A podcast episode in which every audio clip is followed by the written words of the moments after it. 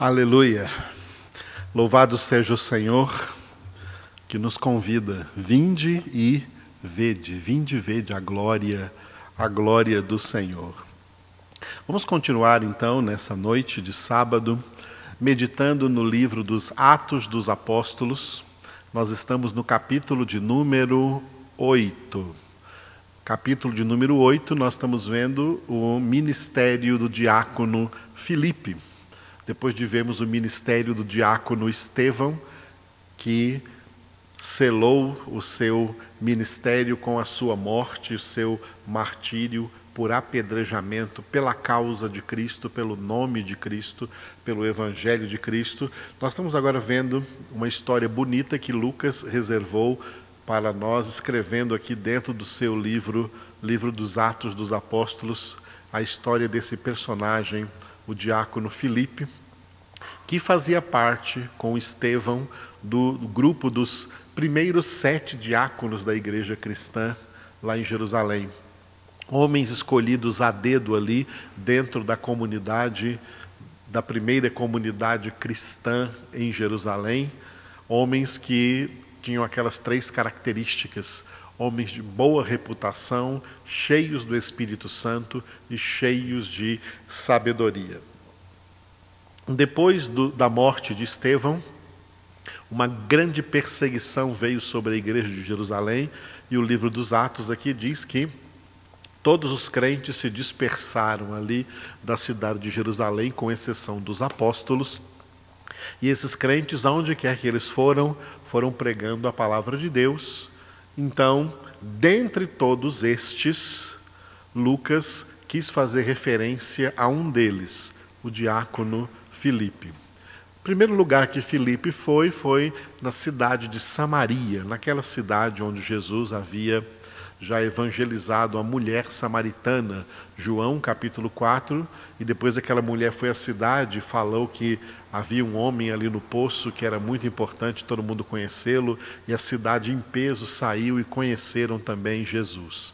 Agora eles recebem a visita do diácono Filipe que vem evangelizando multidões ali na Samaria. Tá? É o título que nós temos aqui, Atos 8, 5 a 7, evangelizando multidões. É, este texto está dividido da seguinte maneira: versículo 5, anunciava-lhes a Cristo. Foi nesse versículo que nós meditamos na quarta-feira. Né? E hoje nós vemos aqui dois versículos, versículos 6 e 7, a reação das multidões. Reação das multidões que as quais Filipe anunciava-lhes anunciava-lhes a Cristo. Então, Atos 8, 6 a 7, reação das multidões. Versículo 6. Essas multidões atendiam unânimes ao que Filipe pregava atendiam aqui, ou seja, elas eram estavam recebendo, reagindo positivamente à pregação, ao anúncio de Cristo Jesus, do evangelho de Cristo que Filipe fazia. E em consequência disso, o versículo 7 diz que muitos foram curados. Então, o título do versículo 7, muitos curados. Mas hoje nós vamos ficar só com o versículo de número 6 porque ele é importante para aquilo que nós temos que falar hoje.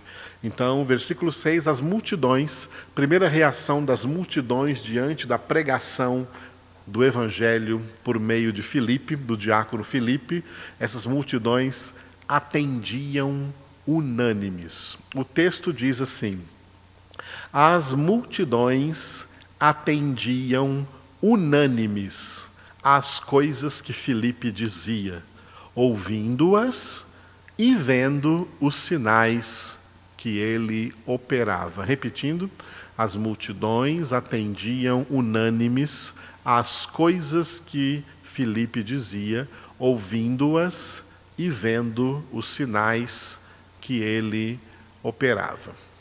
Primeiro lugar, primeira coisa que nós vamos ver aqui no que se refere ao título principal que nós damos a este versículo, as multidões atendiam unânimes. as coisas que Filipe dizia. O que Filipe dizia? Versículo 5: Filipe anunciava-lhes a Cristo. Filipe anunciava-lhes o evangelho do Senhor Jesus Cristo. Filipe anunciava-lhes a palavra de Deus. Toda a palavra de Deus é o evangelho de Deus. É o evangelho do Senhor Jesus Cristo. Filipe, como homem de Deus, anunciava-lhes a palavra de Deus. E uma coisa tremenda acontecia diante desse anúncio. As multidões atendiam. Vamos ficar primeiro, primeiro com o verbo atender. Isso aqui demonstra uma reação positiva dessa multidão. Eles atendiam, atendiam, ou seja, davam ouvidos. Eles foram receptivos. Eles não ficaram contra o pregador. Eles não repudiaram o pregador. Eles receberam o pregador. Eles receberam bem o mensageiro de Deus, o mensageiro do Evangelho. Receberam bem as coisas que ele estava anunciando, a mensagem de Deus que eles estavam pregando. E outro ponto interessante, esse é um ponto favorável, tá? Atendiam. Isso se chama de reação positiva. Tem muita gente que, diante da pregação do Evangelho, tem uma reação negativa. Não, não quero ouvir isso, não quero saber disso. Eles têm uma reação negativa, eles não atendem. Eles não atendem, eles não atentam, eles não querem prestar atenção nisso, eles querem descartar isso de suas vidas, eles não atendem. Não foi o que aconteceu lá na Samaria, no mini, quando Filipe chegou lá. Eles atendiam, eles prestaram atenção, eles receberam, eles foram receptivos. E isso aconteceu com uma coisa que Lucas sempre gosta de colocar no seu jeito de escrever aí o livro dos Atos dos Apóstolos. Eles fizeram isso com unanimidade. Unanimidade, ou seja, as multidões atendiam unânimes às coisas que Filipe dizia. Unânimes significa que havia unanimidade. Ou seja, não se está demonstrando aqui que havia uma só pessoa contra o que estava acontecendo, contra esse anúncio por parte de Filipe, esse anúncio de Cristo por parte de Filipe. Todos, né, as multidões atendiam unânimes as coisas que Filipe dizia. Por que eu estou dando ênfase nessas coisas e esse título aí para esse versículo? Porque o que estava acontecendo ali. No primeiro século, primeiro século do cristianismo, primeiro século desse tempo da nova aliança, marcado pela vinda do Senhor Jesus, o que estava acontecendo ali era ainda o primeiro avivamento cristão primeiro avivamento cristão. O primeiro avivamento cristão aconteceu a partir de dois eventos importantíssimos na história da humanidade. Primeiro, a vinda do Senhor Jesus, e segundo, a vinda do Espírito Santo. Duas pessoas divinas, Jesus e o Espírito Santo.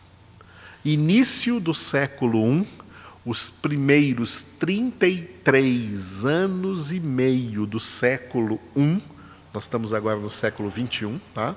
Século I, os 33 primeiros anos e meio do século 21, a terra foi testemunha da presença do Filho de Deus, feito homem, homem santo, homem puro, homem sem pecado, andou nessa terra, esteve presente nessa terra. Desde o momento, a partir do momento em que ele foi concebido por obra do Espírito Santo no ventre da Virgem Maria. Teve a sua geração, foi gerado ali nove meses, nasceu e viveu 33 anos e meio, os primeiros 33 anos e meio do século I. Foi o tempo mais privilegiado da terra desde a criação do mundo, porque foi nesses 33 anos e meio que Jesus, em natureza humana, encarnado em natureza humana, estava pisando com seus dois pezinhos humanos sobre essa terra, vivendo nessa terra. A maior parte dessa vida foi oculta, lá em Nazaré da Galileia.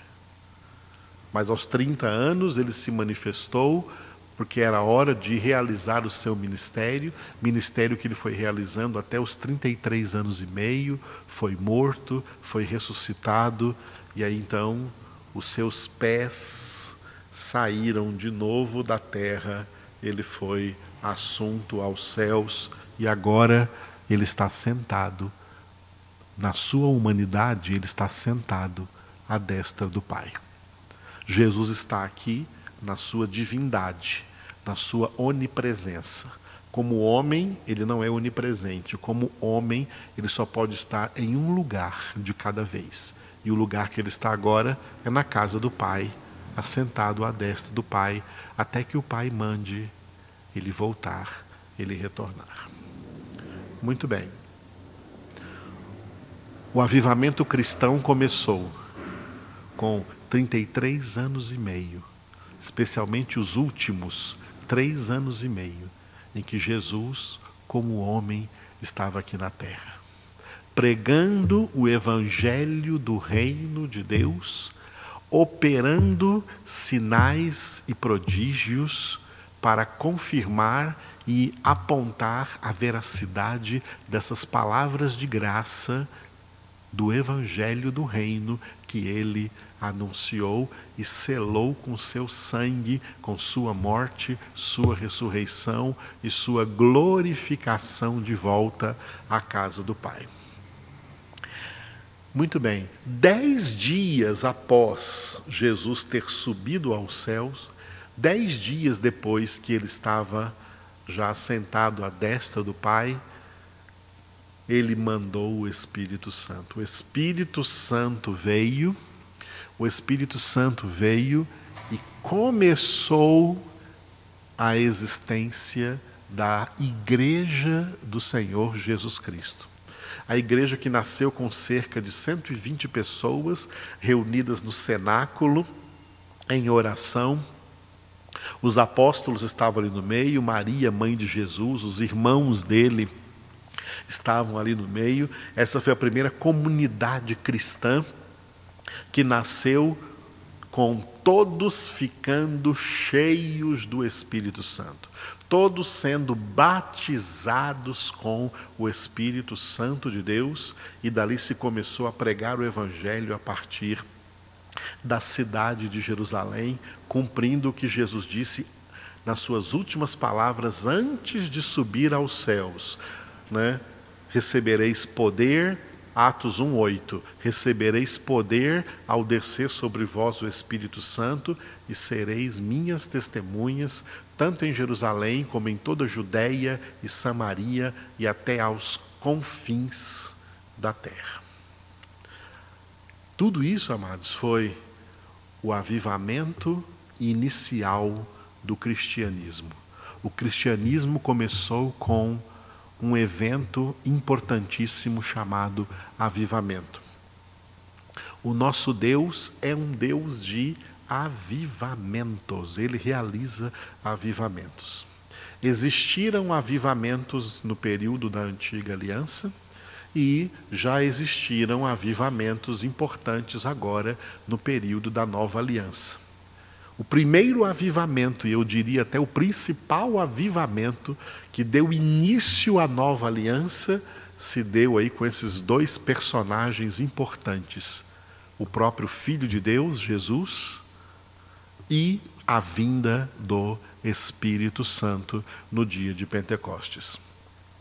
Esse primeiro século do cristianismo foi varrido com um poderoso avivamento, que durou aí praticamente todo o primeiro século, que começou um pouco a se arrefecer no final do primeiro século, do primeiro século, até vir um segundo avivamento no segundo século.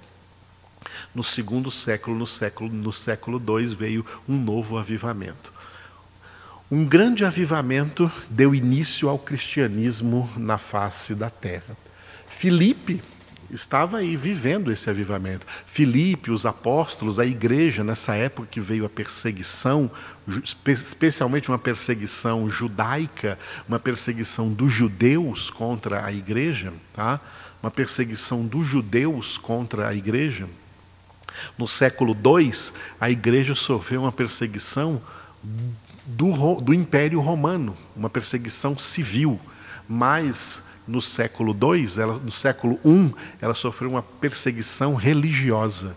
A religião judaica, os membros da religião judaica perseguiram o cristianismo e mesmo com essa perseguição, o cristianismo se desenvolveu, cresceu aí no primeiro século com multidões de pessoas sendo evangelizadas, multidões de pessoas sendo convertidas.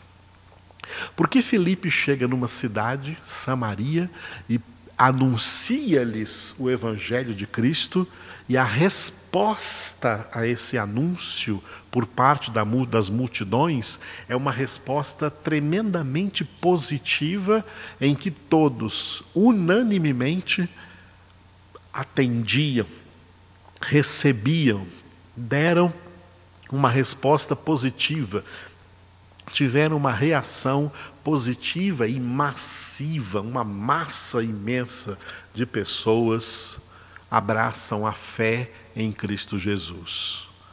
É porque esse é um tempo de avivamento.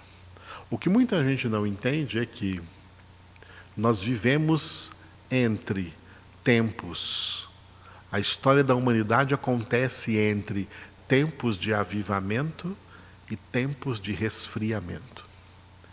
E às vezes os tempos de avivamento, eles são mais curtos do que os tempos de resfriamento. Os tempos de resfriamento são mais longos, mais duradouros.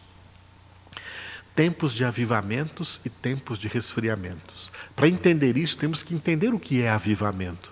Avivamento não é uma obra de homem. Não foi Filipe que levou um avivamento ali na Samaria.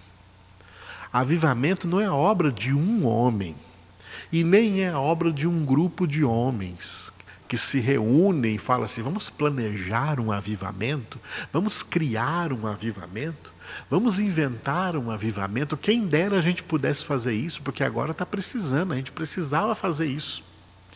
Mas isso não é coisa de homens, o avivamento não é inventado por homens, não é planejado por homens, não é projetado por homens, não é projetado por instituições, não é uma igreja que inventa um avivamento, tá? não é uma igreja que inventa um avivamento, não é uma denominação que inventa o avivamento o pastor reunido ali com os seus auxiliares que se sentam juntos. Vamos bolar um avivamento? Vamos começar com um jejum assim, com uma série de, de, de, de, de dias, semanas, meses assim de, de muita oração. Vamos, vamos clamar por um avivamento, vamos criar, vamos bolar um jeito aí. Né? trazer músicas que façam isso acontecer, criar elementos para tentar inventar ou reinventar, hoje fala muito isso, né, de reinventar, reinventar um avivamento. Não, não e não. Avivamento é uma obra exclusiva de Deus. E os avivamentos de Deus vão acontecendo de tempos em tempos, de acordo com a forma com a qual Deus administra a história e Deus administra a sua obra no meio da história. Ah, por isso que Abacuque orou dizendo: Aviva a tua obra, ó Senhor, no decorrer dos tempos. Aviva a tua obra, ó Senhor. Abacuque estava orando porque nessa época que Abacuque estava orando, lá na antiga aliança, era um tempo de, de crise, era um tempo de tão grande resfriamento que foi o tempo que o povo foi levado para a Babilônia. Só 70 anos depois que eles estavam na Babilônia é que veio um avivamento, um avivamento chamado restauração. O avivamento de Deus operou o retorno do povo da Babilônia para a nação de Israel, para reconstruir a nação, para reconstruir sua capital, Jerusalém, reconstruir o templo, e o livro da lei foi lido, e todo mundo, todas as multidões atendiam as palavras do livro da lei e choravam e se voltavam para Deus e fizeram propósitos de reformação de vida. Foi um avivamento. Esses avivamentos, eles vêm de tempos em tempos, por obra de Deus, por propósito de Deus. Não por pedidos de homens, não vem porque homens pediram, vem porque Deus teve propósito neles. O início da era cristã, o início do cristianismo com o século número um, século um depois de Cristo, depois da vinda de Cristo, século um começou com um poderoso avivamento. Porque Filipe vai pregar em Samaria e as multidões atendiam unânimes às coisas que Filipe dizia? Porque Filipe era um, era um homem assim muito poderoso para fazer isso? Não. Filipe era como qualquer um de nós. Homem de Deus, filho de Deus, discípulo de Cristo, cheio do Espírito Santo, mas o que o que traz essa ideia de multidões atendendo ao que ele está pregando, é porque ele estava vivendo exatamente numa época em que o avivamento estava aceso na face da terra. O avivamento, Deus estava operando um avivamento. O que acontece num avivamento? Muita gente recebe vida, muita gente é ressuscitada dentro da situação de pecado para a situação de salvação, de conversão em nome de Cristo Jesus. Depois de um avivamento vem um resfriamento. O primeiro século, já o final do primeiro século, já estava num, num, num período de resfriamento. Aí a igreja recebeu um novo avivamento no segundo século, só que foi um avivamento diferente. Foi um avivamento que veio sobre a igreja em forma, no formato de uma terrível perseguição civil, em que a igreja foi perseguida pelo Império Romano e cristãos, milhares de cristãos, morreram em vários lugares, especialmente no Coliseu em Roma, onde eram apresentados como espetáculos assistidos por multidões de pessoas que assistiam esses crentes morrerem ali, crucificados, flechados, queimados, cortados ao meio, devorados por feras, por leões, tigres, ursos, todos esses animais. Esses espetáculos aconteciam por todo o Império Romano, matando cristãos, especialmente no Coliseu, ali em Roma. Mas, diante de tão grande perseguição, ao invés de destruir o cristianismo, foi uma época em que o cristianismo mais cresceu, mais se desenvolveu, porque um avivamento de Deus estava acontecendo, mesmo num período de grande perseguição. Aí veio um resfriamento enorme. Quando os romanos viram que não estavam dando cabo do cristianismo, mas que, com o derramamento de sangue, parece que o sangue derramado dos cristãos era semente para novos cristãos, eles então fizeram uma proposta aos bispos de Roma de fazer as pazes com o cristianismo, de fazer uma aliança com o cristianismo. Os bispos de Roma caíram nessa tentação, deram as mãos à política, deram as mãos ao Império Romano, e aí veio um período terrível de resfriamento sobre a face da terra, que durou séculos. Um resfriamento no qual o cristianismo passou a ser conhecido no mundo como catolicismo romano. E só houve um resfriamento no ano, desculpe, só houve um avivamento, um novo avivamento no ano de 1517. A Reforma Protestante foi o nome desse avivamento. Reforma Protestante.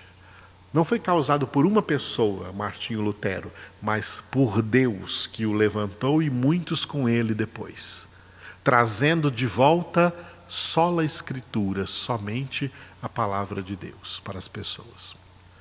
Depois da reforma protestante, houve um novo resfriamento. Início do século XX veio um novo avivamento, que ficou apelidado como avivamento pentecostal. Foi o último que nós vivemos na história. O próximo avivamento está profetizado para dentro da grande tribulação, profetizado no capítulo 7 de Apocalipse, onde o mundo inteiro vai experimentar um poderoso avivamento espiritual dentro dos sete anos da grande tribulação. Então, esses avivamentos são pontuais. Eles não são uma constante na história da humanidade, eles são pontuais. Porque as multidões atendiam unânimes às coisas que Filipe dizia, porque o tempo do avivamento favorece isso. Num tempo de avivamento, as pessoas ouvem mais, as pessoas buscam mais.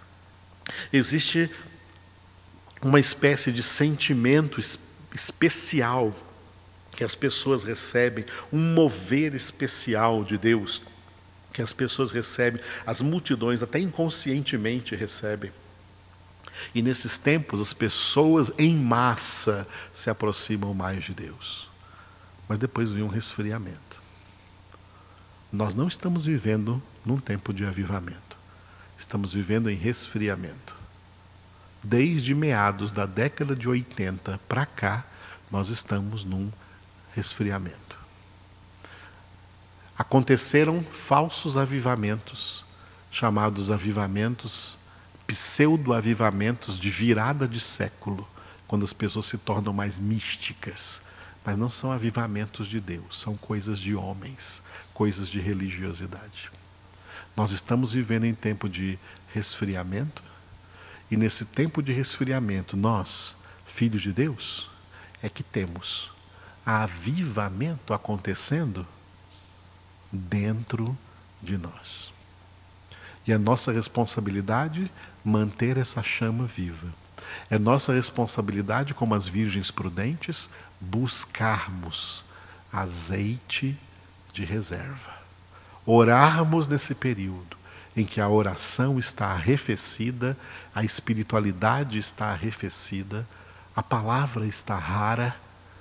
É nossa responsabilidade nesse tempo continuar buscando a Deus de todo o coração. É nesse sentido que nós vamos encerrar hoje buscando ao Senhor.